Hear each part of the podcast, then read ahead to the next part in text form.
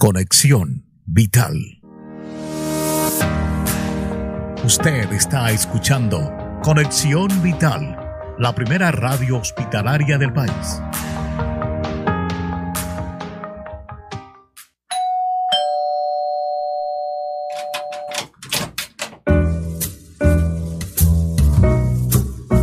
Otro invitado especial ha llegado a Cita Médica para contarnos la importancia de una vida sana por conexión vital. Bienvenidos. Estás escuchando Cita Médica.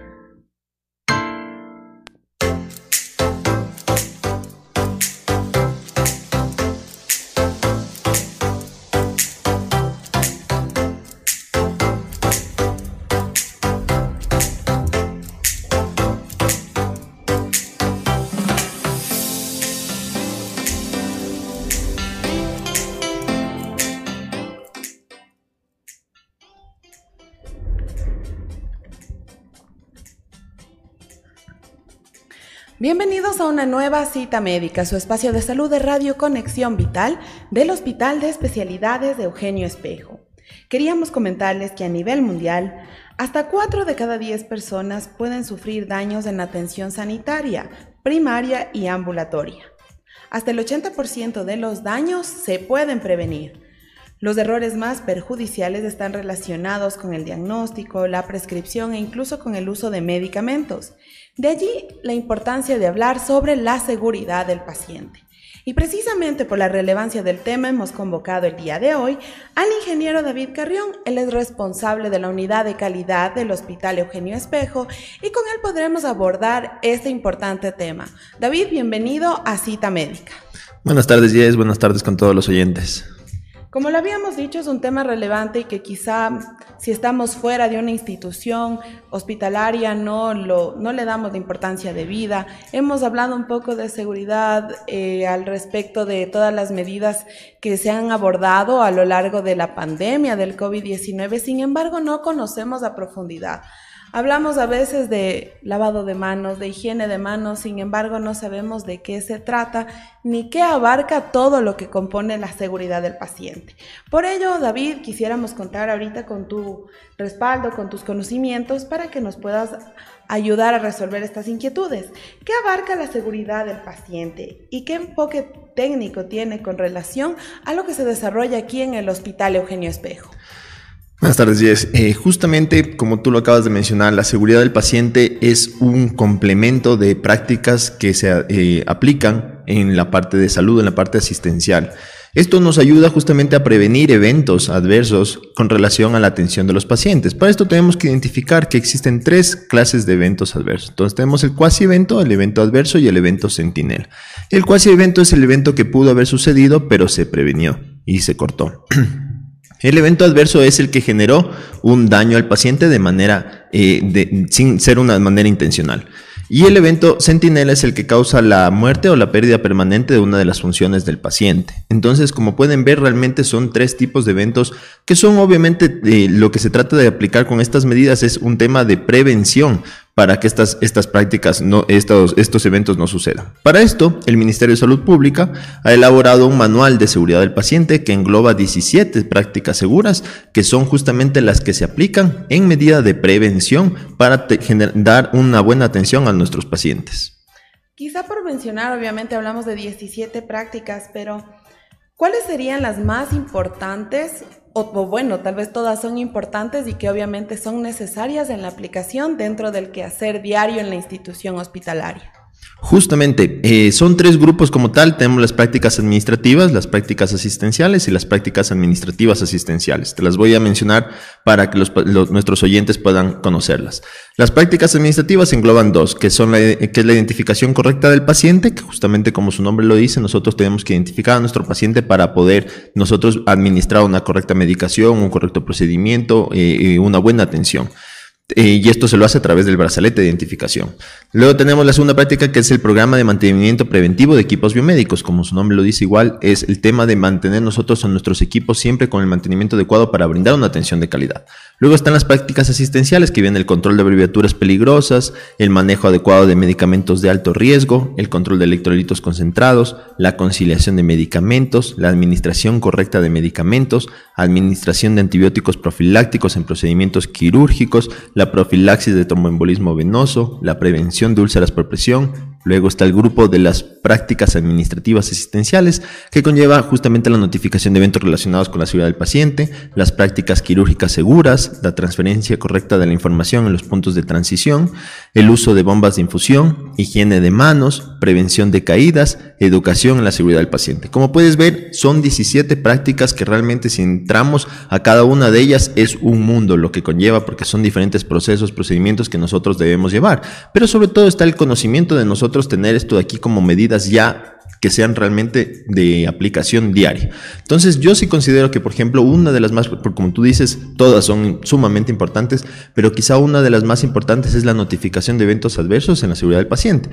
¿Por qué? porque nosotros tenemos que tener una cultura de seguridad del paciente. Esto quiere decir que nosotros, si vemos que sucede un evento que podemos eh, notificarlo, nuestra obligación es justamente dar este aviso, esta notificación de este evento. Entonces, con eso nosotros tenemos un formulario que es el 053 que tenemos aquí en el hospital que conlleva la notificación de eventos adversos.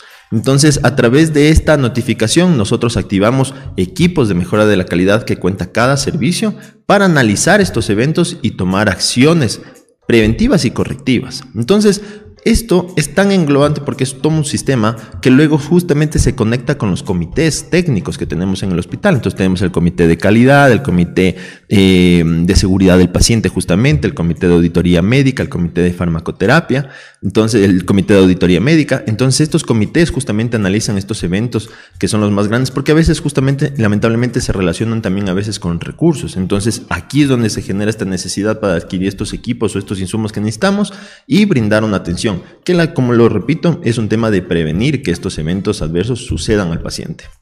Ahora es fundamental la participación de todo el personal sanitario desde los diferentes ámbitos de gestión, ¿no? Porque estamos hablando tanto de aquellos que están en contacto directo con el paciente, como también quienes realizan actividades un poco más lejos en el ámbito administrativo y otros quehaceres diarios. Es decir, que si bien existe aquí una unidad de calidad encargada de, sí, vigilar que existan estos procedimientos y que se dé cumplimiento a los mismos, también es necesario contar con el personal y con la debida capacitación para que sepan cómo actuar. Primero para evitar que se dé algún evento adverso y después también para poder... Eh, notificar los mismos. Exactamente, exactamente. La colaboración de todos es fundamental.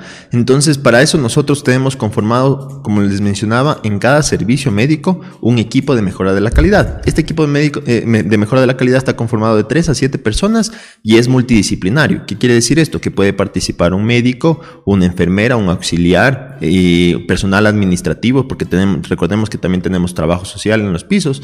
Entonces, este, este equipo lo que hace es justamente evidenciar oportunidades de mejora y tener esta concientización, esta cultura de seguridad del paciente que nosotros lo llamamos, para nosotros hacer estas cosas ya de manera normal. Entonces, ¿qué es lo que nos sirve? Porque no necesariamente tenemos que nosotros aplicar un mejoramiento continuo al esperar que suceda un evento adverso. No es necesario eso, porque nosotros al identificar una oportunidad de mejora, tenemos diferentes herramientas, como están los ciclos rápidos de mejora, que igual es una herramienta para nosotros tomar acciones de mejora frente a una necesidad sin que esto haya causado un daño. Entonces ya nosotros nos podemos adelantar, pero para esto justamente tenemos estas estrategias en donde debe, debe, eh, practicar, participar perdón, el personal asistencial y el personal administrativo, porque realmente todos somos unos veedores de la seguridad del paciente. Ahora, una vez que, no sé, quizás sucede alguno de estos eventos y se procede a la notificación debida en X servicio, ¿Cómo se analizan los eventos de notificación relacionados con la seguridad del paciente? Sí, justamente. Nosotros para esto, para el análisis de los eventos adversos, contamos con un protocolo de Londres, que es donde se analiza. Entonces, todo tiene, todo está conectado, como les mencionaba. Entonces, lo que se hace es, con el equipo de mejora de la calidad, una investigación Recordemos que la calidad no es punitiva, entonces lo que se hace es una investigación cronológica con los, con los actores, los, el personal involucrado en el evento, para identificar acciones inseguras y factores contributivos. Las acciones inseguras fueron lo que yo hice, la acción o dejé de hacer, omisión, para que este evento suceda. Y los factores contributivos son las causas. Entonces, dentro de las causas tenemos una diversidad de, causas, ¿no? Tenemos justamente el tema de, del mismo personal, que puede ser exceso de trabajo, falta de personal, puede ser el mismo paciente, que puede ser que por sus creencias religiosas o, por su complicación eh, eh, de salud justamente, puede ser por insumos médicos, puede ser por por reacciones a veces que no están eh, justamente eh, analizadas. Entonces, todos estos, estos factores contributivos se los analiza para nosotros hacer un plan de acción. Entonces, con este plan de acción lo que nosotros hacemos es un seguimiento para que se dé cumplimiento. La idea de esto de aquí es que realmente sea súper práctico y que sea lo más rápido posible. Entonces ahí entran las capacitaciones, los asesoramientos, las tomas de, de, decisiones. Entonces, como puedes ver, es un análisis completo el tema del análisis de eventos adversos.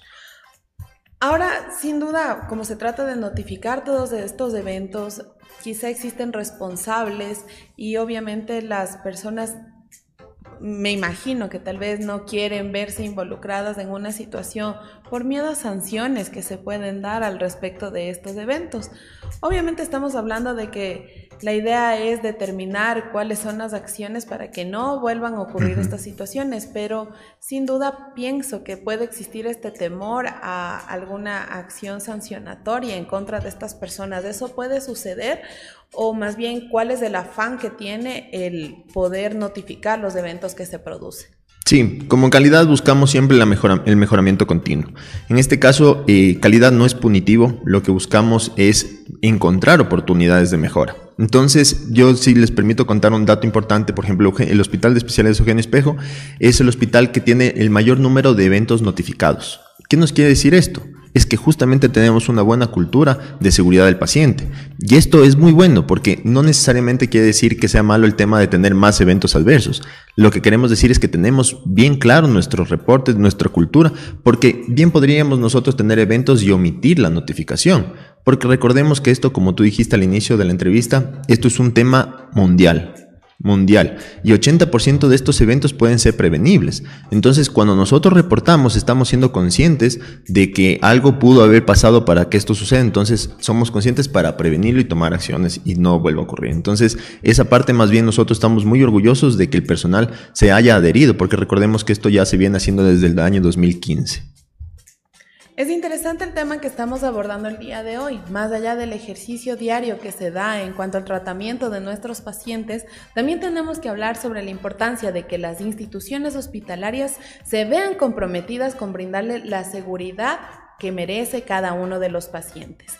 Vamos a seguir hablando de este tema, no sin antes recordarles que ustedes pueden revisar el contenido completo de esta entrevista en nuestra cuenta oficial de Facebook como arroba R Conexión Vital. Adicionalmente, encuentran este contenido en YouTube, en la cuenta del Hospital Eugenio Espejo y también en Spotify como Radio Conexión Vital. Diversificamos los canales para llegar a ustedes con todos estos temas. Vamos a hacer una pausa y regresamos en breves minutos.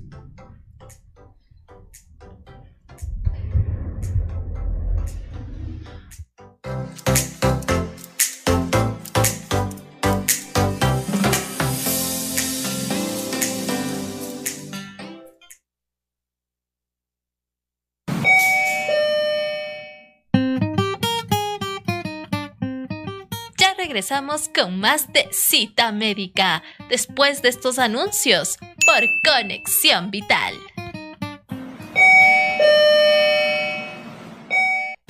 Recuerda, lávate las manos con frecuencia y sigue los siguientes pasos.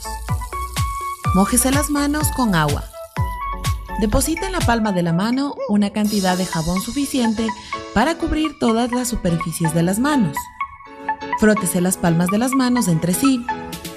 Frótese la palma de la mano derecha contra el dorso de la mano izquierda, entrelazando los dedos y viceversa.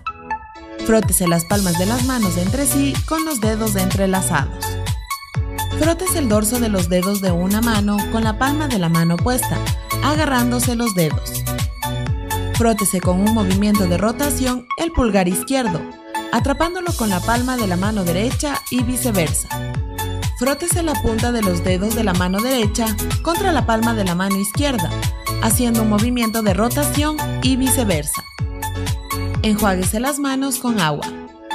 Séquese con una toalla desechable. Sírvase de la toalla para cerrar el grifo. Sus manos ahora son seguras.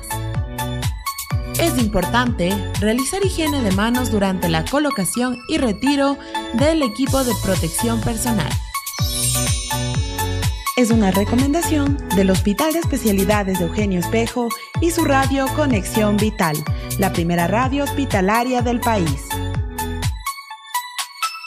Estamos implementando mejoras con respecto a lo que es la ayuda diagnóstica con la implementación del protocolo de anemias. Tiene como objetivo identificar las anemias de forma temprana, evitar que el paciente pierda tiempo y ayudar también con datos útiles a los médicos para que puedan tratar y diagnosticar esta enfermedad. El algoritmo está hecho para pacientes que vengan por primera vez y se detecte que tienen eh, anemia. En el mes de noviembre que recién implementamos, tuvimos como 25 pacientes en los cuales ya fueron beneficiarios de este protocolo. Queremos utilizar conscientemente los recursos que tenemos, la tecnología y las pruebas que nosotros hacemos.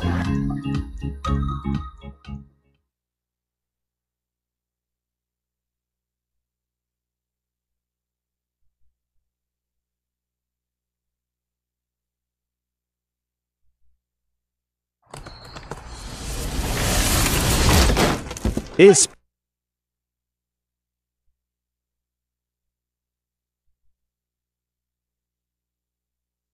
El Hospital de Especialidades de Eugenio Espejo te recuerda, evita aglomeraciones.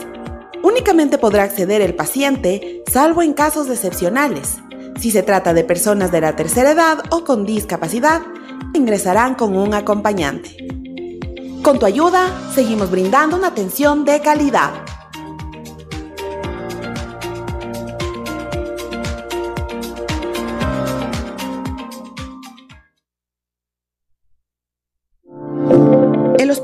Espejo conmemoró la Semana Mundial de Concienciación sobre el uso de antimicrobianos, con actividades académicas para alcanzar mejor comprensión sobre la resistencia a los antibióticos.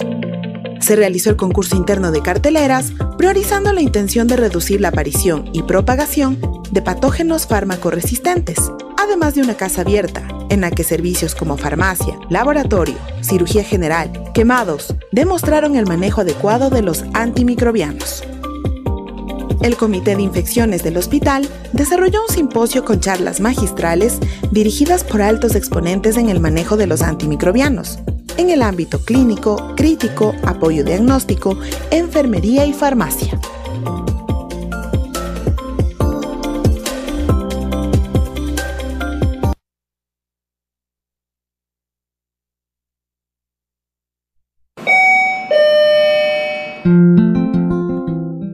De vuelta con más de cita médica por Conexión Vital.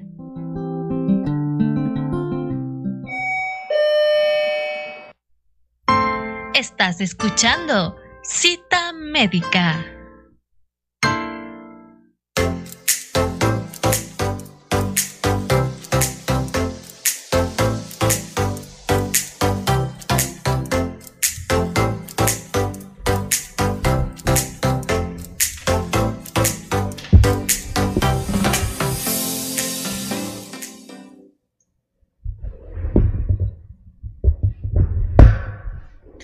Gracias por continuar en nuestra sintonía. El día de hoy estamos hablando sobre la seguridad del paciente y para ello convocamos la participación del ingeniero David Carrión, quien nos está comentando sobre la relevancia que tienen las prácticas seguras, 17 prácticas seguras que tú nos comentabas y que claro, no se podría hablar de que una es más importante que otra y obviamente existe el compromiso tanto del personal desde las diferentes áreas en las que se desenvuelve en cuanto a sus actividades como también del paciente. Ahora, Habíamos hablado ya de la relevancia que tiene la notificación de todos estos eventos adversos en los diferentes tipos que tú nos mencionabas. ¿Podríamos decir que el hospital, el Hospital Eugenio Espejo, cuenta con una buena cultura de notificación de estos eventos? Sí, realmente es un trabajo eh, que se viene realizando desde, desde el año 2015 eh, con todo el personal. Eh, yo quiero felicitar, por ejemplo, al personal de enfermería, que realmente es el que más eventos adversos reporta.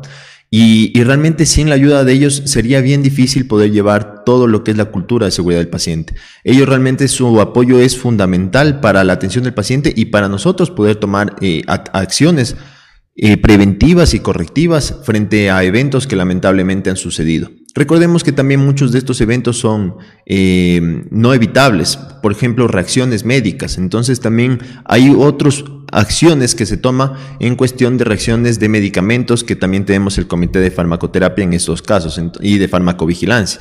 Entonces sí, realmente el personal de enfermería es muy bueno y estamos trabajando también de la mano con, el, personal médico para aumentar también la notificación de eventos adversos.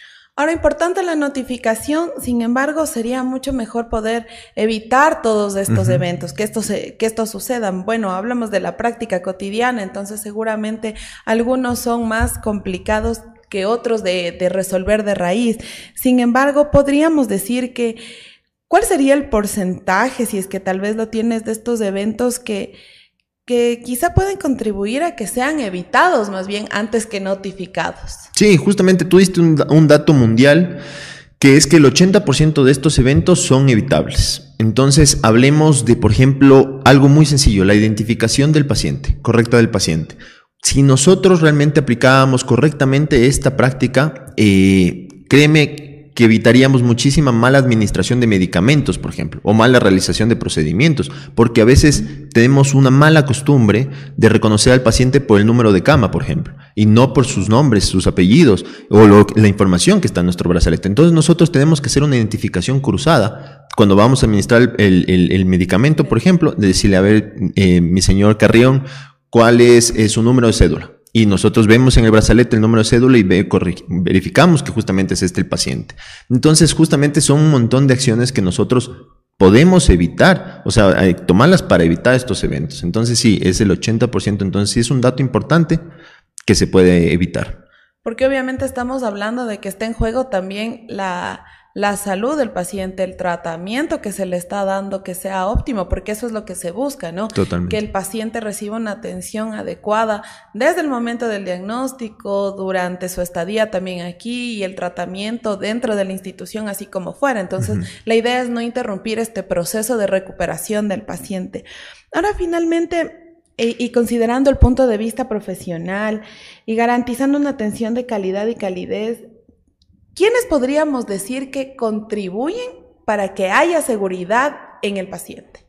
Sí, eh, esta parte es fundamental, eh, aparte de todo el personal que justamente está relacionado, eh, porque aquí recordemos que el personal administrativo también está muy relacionado con la parte asistencial, desde las compras hasta justamente la parte de trabajo social, de atención al usuario. Eh, recordemos que el paciente es fundamental en, esto, en, las prácticas seguras. Por eso nuestra última práctica eh, se llama educación en seguridad del paciente. Entonces nosotros tenemos que brindar la información al paciente para que el paciente participe en la correcta ejecución de estas prácticas. Es decir, si por ejemplo nosotros estuviéramos hospitalizados y vemos que quizá el doctor o la enfermera no se hicieron higiene de manos, la idea es que el paciente esté tan familiarizado con estas prácticas seguras que él le pueda decir, Doctor, por favor, realice la higiene de manos antes de realizarme cualquier procedimiento. Entonces, justamente esta relación de que el paciente esté involucrado en estas prácticas nos va a ayudar muchísimo. Entonces, este es un pilar que se está trabajando en los últimos años, que bueno, se ha venido ya trabajando varios años atrás, pero que lo estamos fortaleciendo para que el paciente esté involucrado en la correcta ejecución de las prácticas seguras del paciente. Y bueno, finalmente lo que sí podríamos decir y aprovechar este espacio también es para hacer un llamado a todo el personal, Hablábamos desde aquel personal que ingresa a la institución y que tiene un proceso rotativo, ¿no? Por ejemplo, los médicos internos que vienen a nuestra institución que también se sumen y se comprometan con este proceso de notificación de los eventos y también que sumen esfuerzos para evitarlos. Entonces, Quizá tú tienes algún mensaje o alguna recomendación que podríamos brindar a todo el personal en general que forma parte de la institución. Sí, claro que sí. Eh, justamente nosotros, el personal nueve, el nuevo, hacemos un proceso de inducción y, tratamos de que justamente, yo creo que aquí el mensaje es la empatía. Es la empatía de que nosotros nos pongamos en los pies del paciente, de que nosotros pongamos a un ser querido como paciente para que brindemos esta atención, que realmente si bien son procesos que quizá nos toman un poquito más de tiempo, pero realmente salvan vidas. y realmente les digo, de literalmente eventos centinelas. Entonces, así nos tome un poquito más de tiempo. Realmente la empatía es lo que marca aquí el, el, tema de nosotros brindar esa atención de calidad y calidez que nuestros pacientes del Hospital de Especialidades Eugenio Espejo merecen.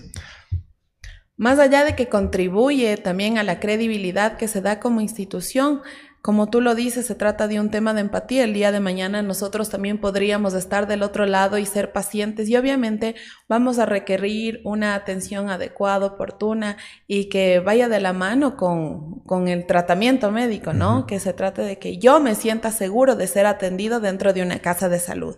Hoy nos acompañó el ingeniero David Carrión, responsable de la unidad de calidad del Hospital Eugenio Espejo. David, agradecemos mucho tu participación. Muchas gracias a ustedes, muchas gracias a los oyentes. Y como lo habíamos dicho, ustedes pueden revisar nuevamente el contenido total de toda esta entrevista a través de nuestras diferentes plataformas.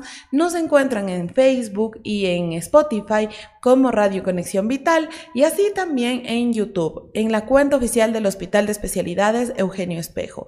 Recuerden además que nos pueden escuchar a través de nuestra página web para nuestros compañeros aquí dentro de la institución en www.hee.gov.es y también pueden revisar nuestra cuenta nueva de TikTok. De esta manera llegamos a la parte final de esta entrevista. Me despido, Jessica Pazmiño en la conducción, hasta una nueva cita médica. Una excelente jornada para todos.